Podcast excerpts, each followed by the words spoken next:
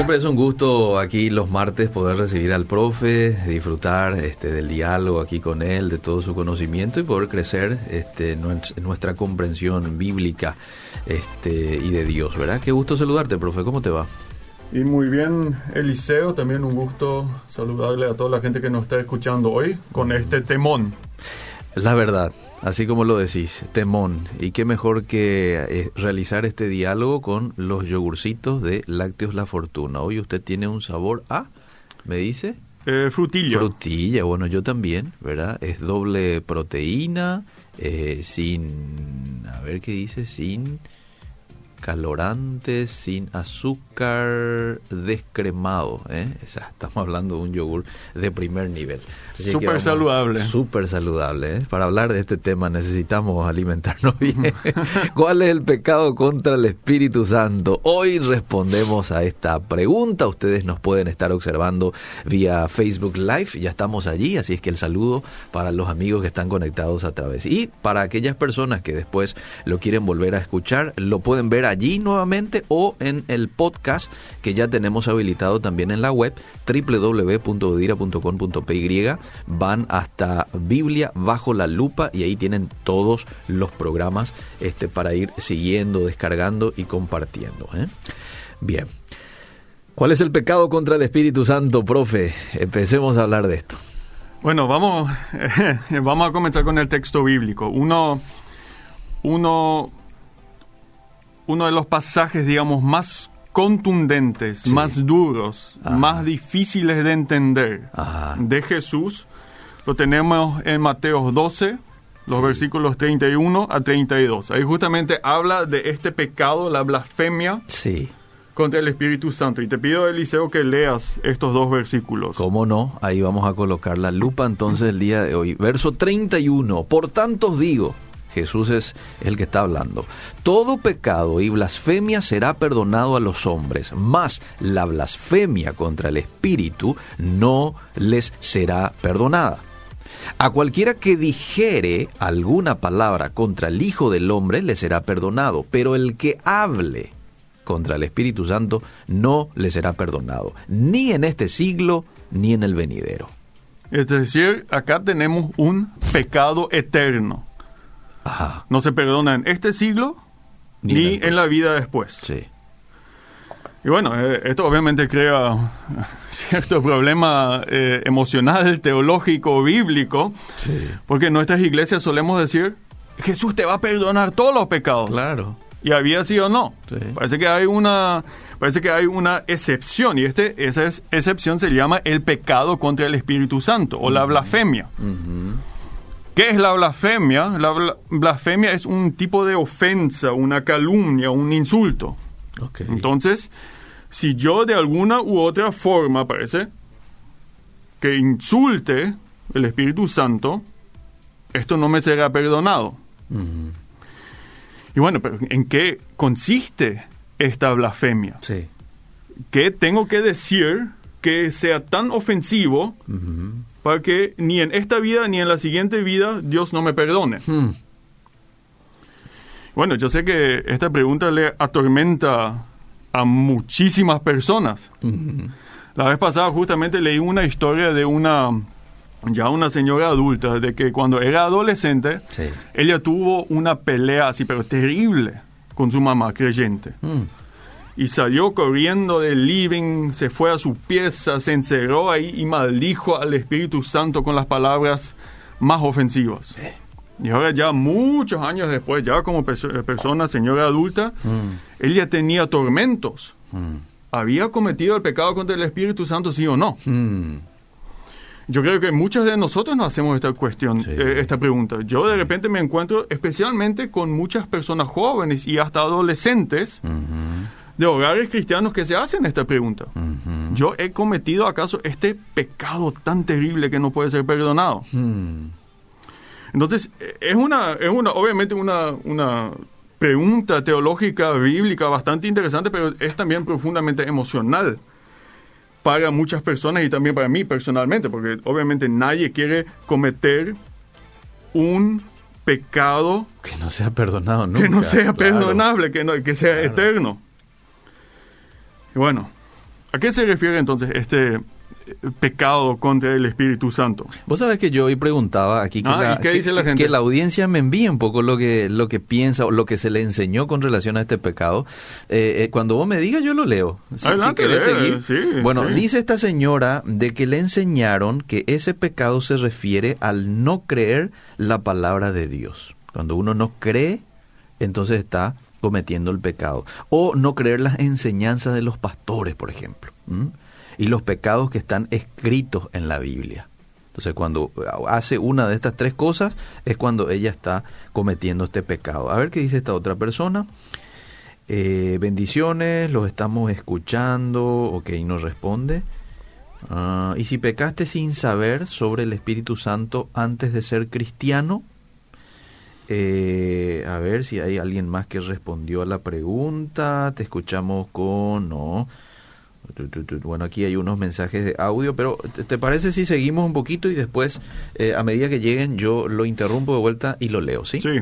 Bien, seguimos. Bueno, como dijo mi gran profesor en la Facultad Teológica de Alemania, las tres reglas de interpretación son, primero, contexto, segundo, Contexto. contexto, tercero, contexto. Contexto, sí. Para saber entonces lo que es este pecado contra el Espíritu Santo, tenemos que ver estos dos versículos con respecto a lo que viene antes y después, en el mismo texto bíblico. Hmm, Entonces, si nos fijamos, antes de ir al contexto más largo de este texto, si nos fijamos en estos dos versículos, hmm.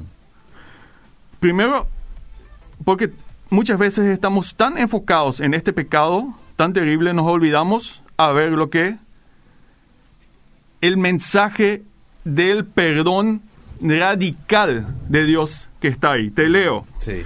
Dice Jesús en el versículo 31, pero eso os digo, todo pecado y blasfemia será perdonado.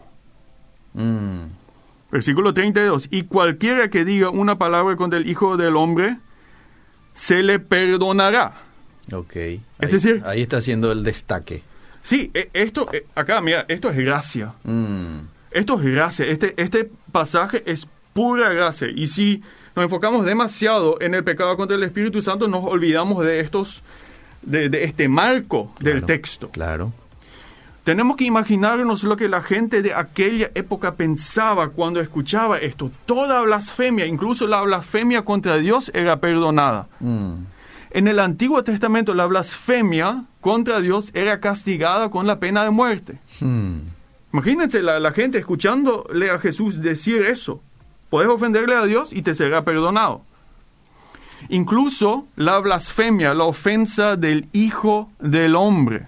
Bueno, ¿qué es el Hijo del Hombre? El Hijo del Hombre es un título que Jesús aplica a sí mismo Sí. y sale de una visión que tuvo el profeta Daniel en el capítulo 7 de su libro. Ok. Y ahí está Dios, le entrega a este Hijo del Hombre el poder sobre todas las naciones del mundo. Ok. Y Jesús ahora está diciendo, yo soy este Hijo del Hombre, yo soy este rey Mm, que tiene el poder sobre todas las, o que ten- tendrá el poder sobre todas las naciones. Yo seré el rey supremo y ustedes me pueden ofender. hmm, Ustedes pueden cometer pecados contra mí y les será perdonado. hmm. Nuevamente, tenemos que imaginarnos lo que la gente se sintió cuando escuchó esto. Ujú. Hoy en día nosotros estamos acostumbrados a abuchear a nuestros políticos, a nuestro presidente, a criticarle, a escracharle. Sí. En ese tiempo no. Acá hablamos de un rey absoluto. Ok.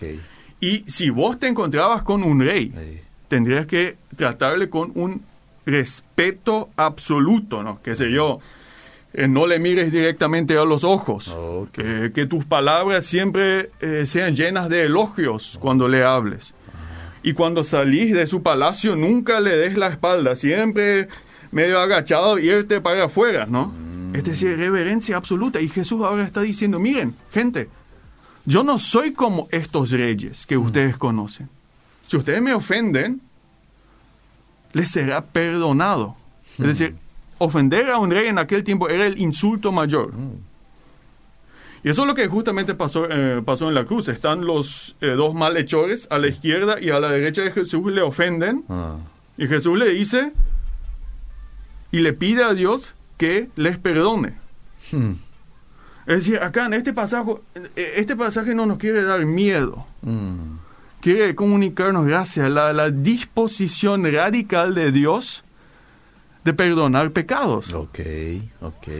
Y yo, yo, bueno, este pasaje para mí es profundamente em, personal. Me recuerdo todavía que hace 10 años o 10, 15 años, yo tuve una crisis de fe bastante profunda. Y llegó hasta tal punto que yo ni sabía que si era cristiano o no. eh. Andaba así semi-ateo, esa onda, así. Mm. Justamente en esa parte de mi vida, mi, mi vida se, se descompuso. Mm. Eh, la relación con mi exnovia se quebró, pero así bien feo. Mhm. Después, comen- eh, bueno, me casé con mi esposa, Renate, estamos eh, ca- casados felizmente, pero los primeros dos años de nuestro matrimonio eran súper difíciles. Mm.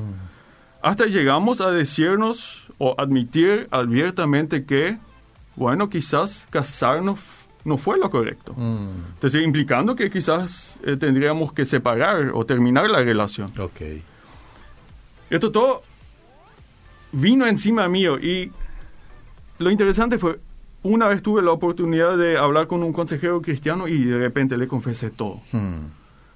Y eso fue tan liberante, Seguro. Tan liberante realmente sentir este perdón del- de, de los pecados. Mm. Eso yo le quiero comunicar hoy a la gente que nos está escuchando. Mm.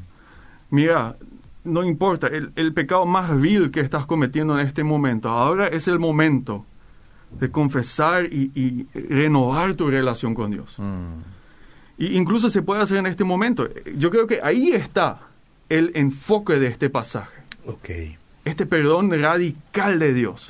Y si nos enfocamos demasiado en el pecado contra el Espíritu Santo, nos olvidamos un poco de esto. Mm. Bien, eh, le leo algunos mensajitos. Para mí, dice esta oyente, sería una ofensa con palabras, criticándole al Espíritu Santo. Otro oyente dice, yo tengo mi marido que en una discusión él blasfemó contra el Espíritu Santo, él no es cristiano, y yo quiero saber si tiene perdón, porque siempre eso me quebrantó. ¿Cómo es blasfe- blasfemar? Pregunta otra persona.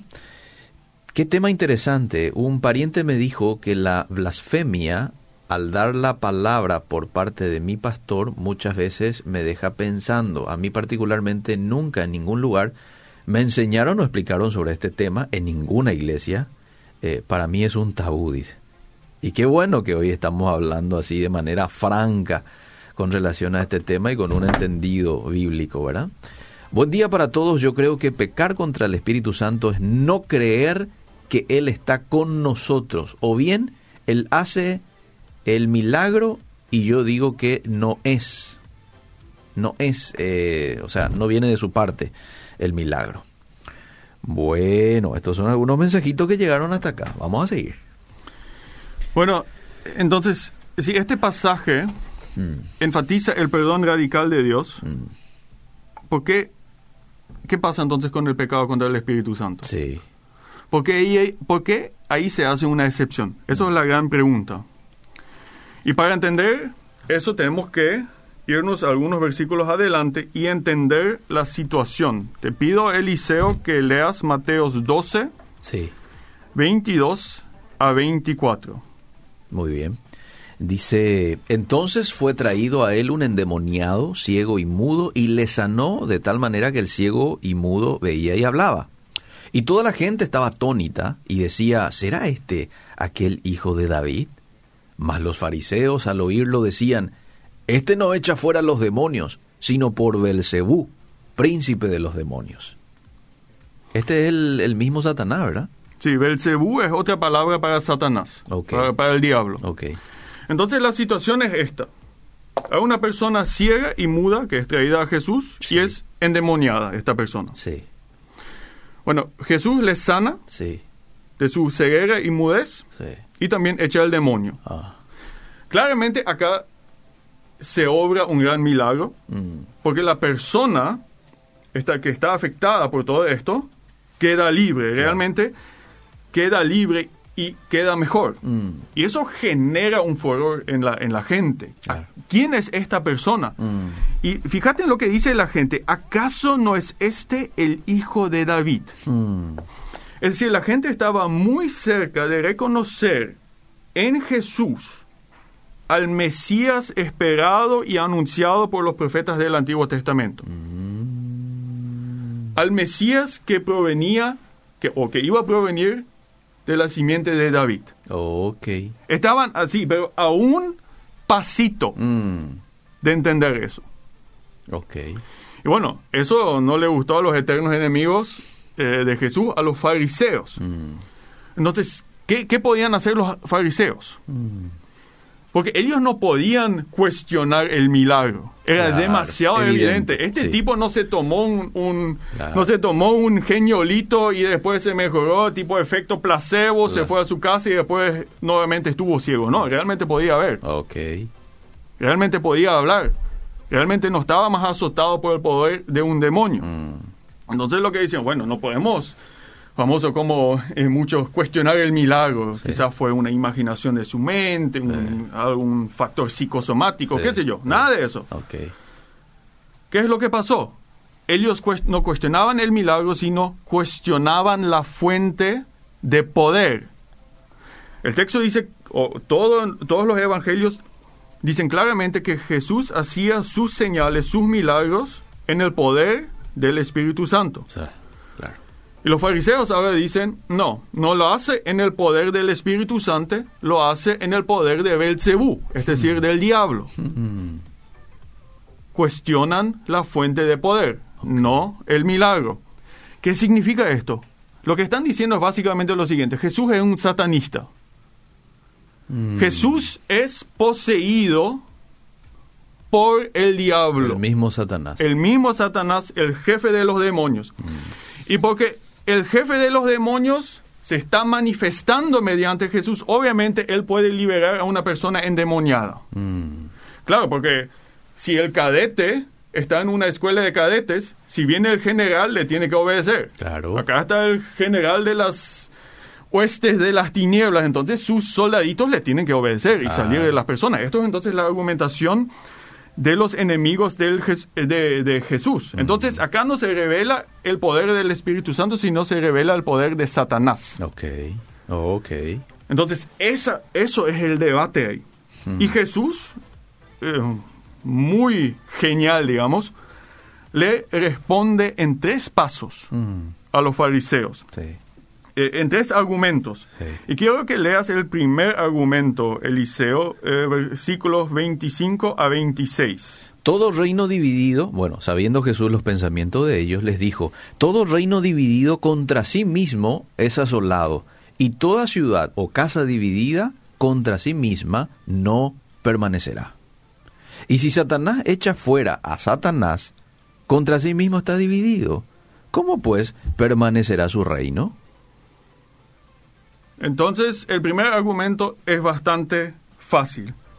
Satanás sería estúpido Claro, ajá, en utilizar a Jesús para destruirse a sí mismo. claro. Es decir, básicamente sería una estrategia no muy sabia para Satanás. Primer argumento. Segundo argumento, versículo 27.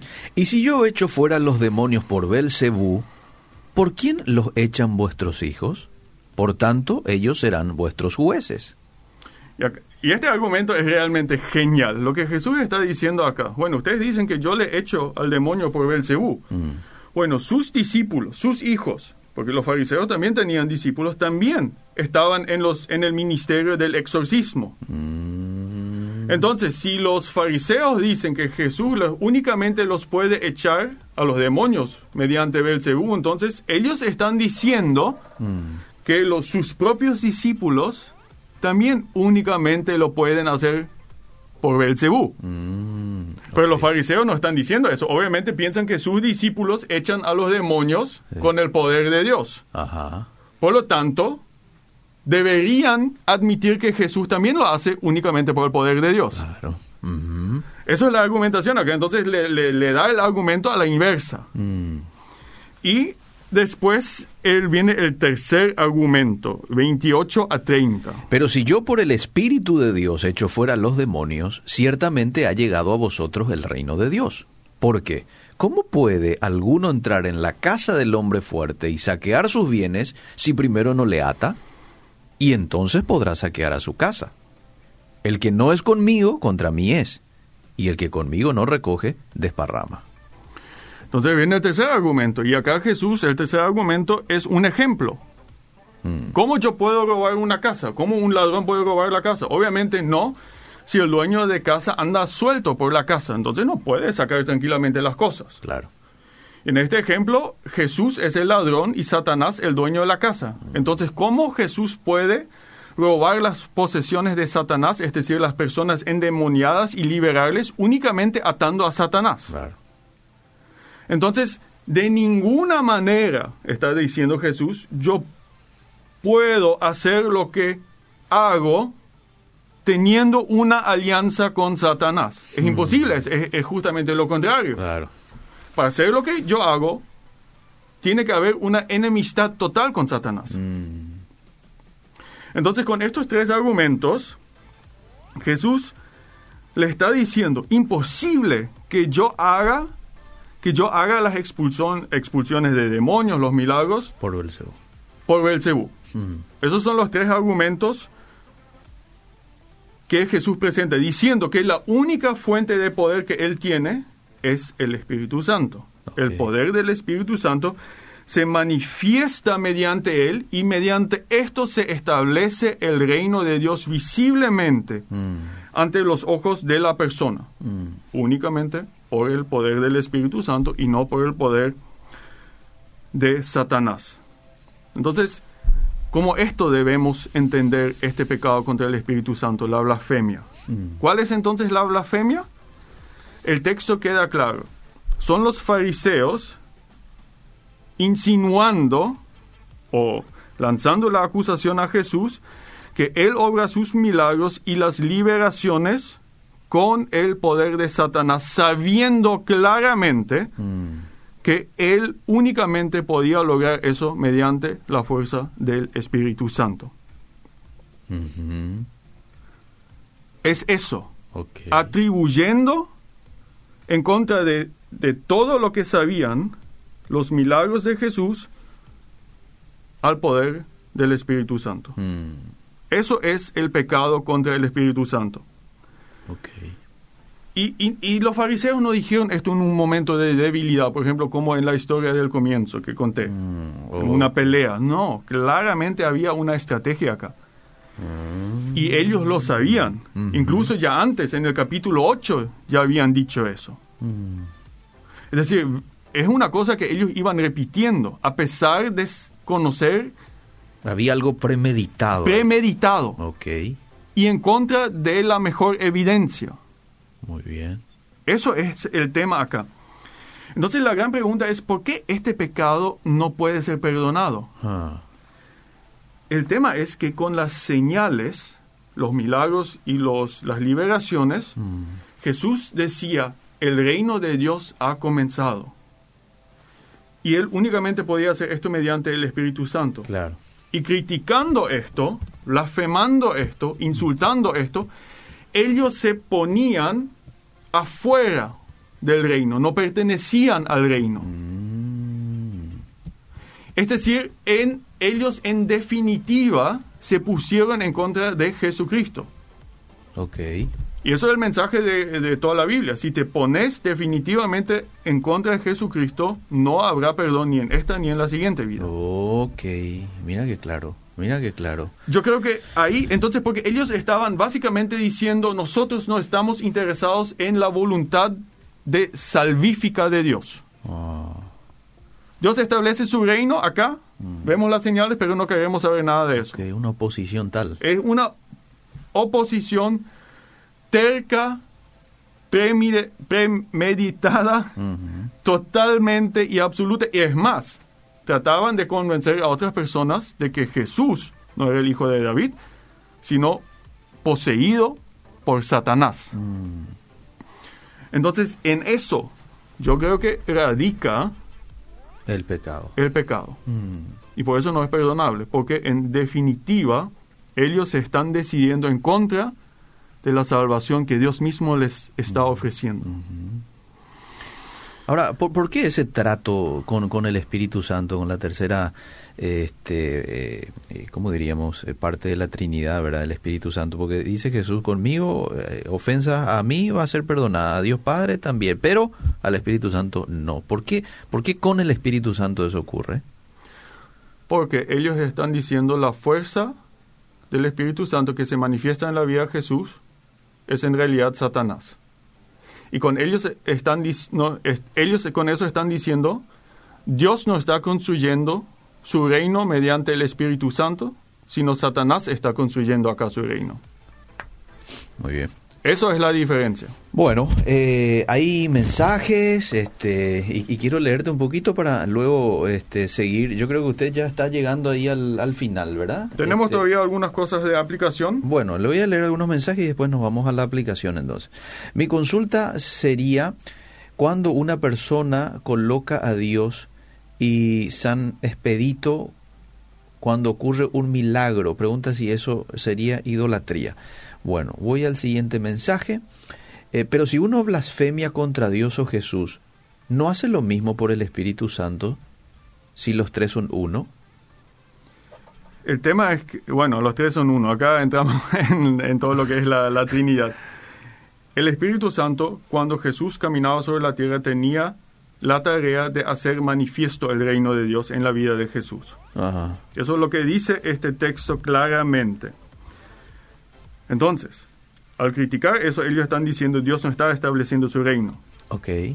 Ahí está el tema. Muy bien. Eh, hola, y el, a esta persona le enseñaron de que el suicidio es un pecado imperdonable, ¿verdad? Porque no hay posibilidad de arrepentimiento. Pero eso no es lo que dice la Biblia, ¿verdad? Acá este texto no, Claro. no te habla en ningún momento del suicidio. Bueno, bendiciones. eh, a ver, hay más preguntas. Quiero irme un poco a las preguntas o a los aportes que la gente haga con relación al tema. ¿Podría ser una blasfemia al Espíritu Santo el echar a las personas en el nombre de Jesús en estos tiempos? Hay predicadores que hablan de sanidad y al decir en el nombre de Jesús caen sus miembros, dice. Bueno. A ver, voy a, voy a más mensajes. Hoy podría ser también llamado el pecado de la blasfemia cuando hay, por ejemplo, personas hablando en lenguas y una persona dice eso es por el, por el, por el enemigo, por Satanás. Y está ahí cerca, profe, ¿verdad?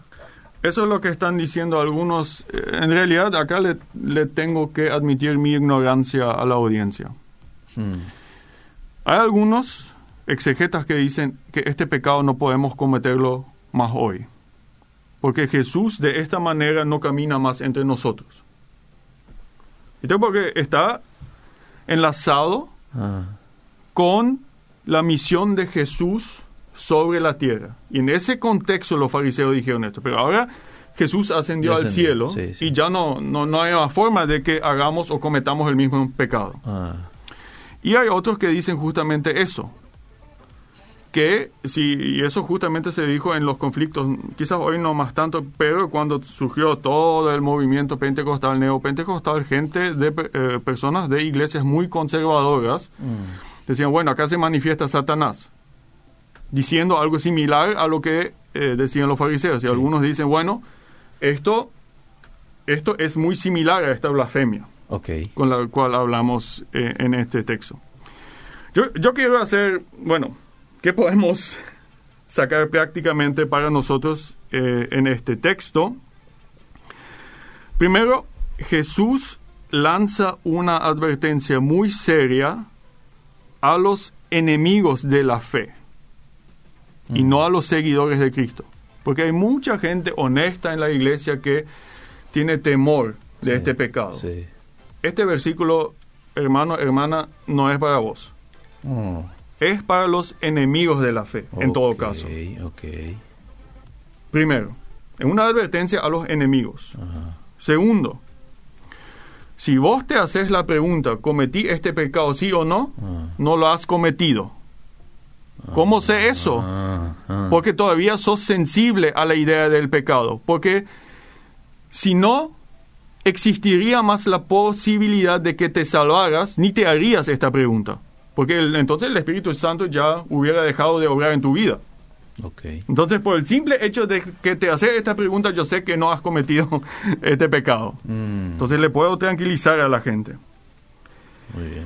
La otra cosa es, fíjate si leemos atentamente el texto, Jesús no dice directamente Mm, si los fariseos han cometido este pecado sí o no. Pero sí, les advierte. claro, una Les advertencia. adve- advierte. Sí. Entonces el texto no nos dice claramente si realmente los fariseos estuvieron ya, digamos, insalvables. Pero hay una advertencia muy, muy fuerte. Mm, Y les lanza una advertencia y esa consiste en conviértanse y sean salvos, básicamente. El, el, digamos, implícitamente está eso en el texto. Cuídense. Cuídense. mm, Y como último, yo creo que este pasaje por sobre todo enfatiza la gran disposición de Dios de recibir a gente pecaminosa y quebrada. Toda ofensa, todo pecado le será perdonado. Y yo creo que si la gente me- nos está escuchando, ahora es este momento. Y le digo a la gente, háganlo, mm. háganlo.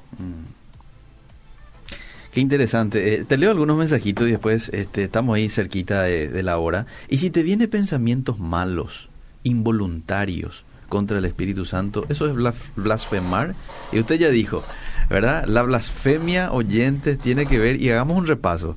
La blasfemia tiene que ver con algo premeditado. Claro. Algo que yo... No, es involuntario el tema acá. No, Este y no, es- no es una debilidad que Eh, yo tengo. Sí. Eh, eh, Eso yo también antes tenía cuando era adolescente. Sí. Eh, cuando me acostaba a la siesta y, y pensaba así, ¿qué, Sí. ¿qué pasó con el eh, blasfemia contra el Espíritu Santo? Y comenzaba todo un una, una pensamientos en mi mente y no podía dejar de pensar eso. Y ayer habló la licenciada Yolanda Jiménez, psicóloga que estuvo aquí, que a veces uno pasa por situaciones en donde tiene pensamientos intrusivos, principalmente en un proceso de ansiedad, ¿verdad? Entonces, eh, probablemente eso vaya por ahí. Esto de la blasfemia contra el Espíritu Santo es gente que sabe algo, sabe del poder del Espíritu Santo, sin embargo, Es enemiga, es enemiga. es enemiga. Ajá. Es decir, gente, digamos, creyentes día a día que están en la iglesia, que luchan, que se levantan, que fallan de repente. Este texto No es para ellos. no para ustedes. Ok. En primer lugar. Ok, muy bien. Bueno, eh, clarito, Miriam, ¿querés dar un aporte? ¿Sí?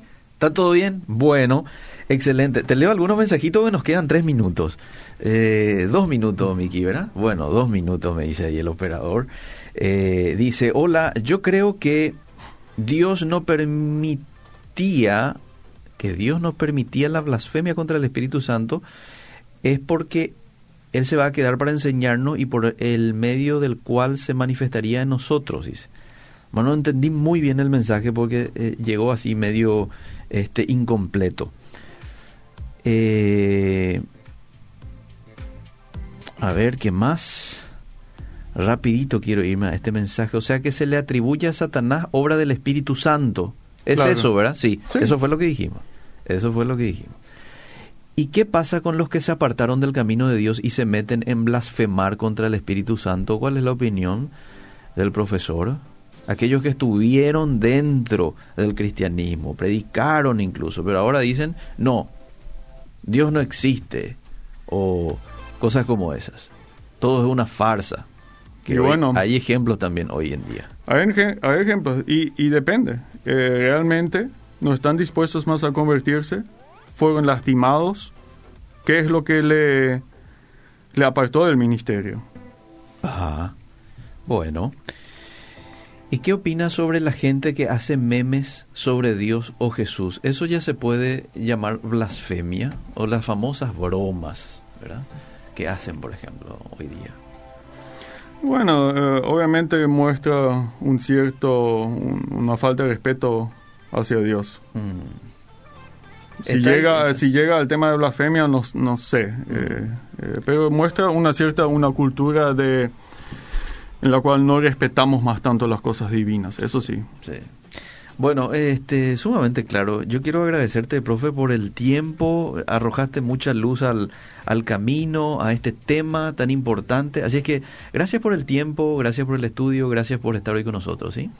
quedo a su disposición. Muy bien, el próximo martes. El próximo martes va a estar el pastor, eh, el pastor digo, el magíster Tito Pastor. Ajá.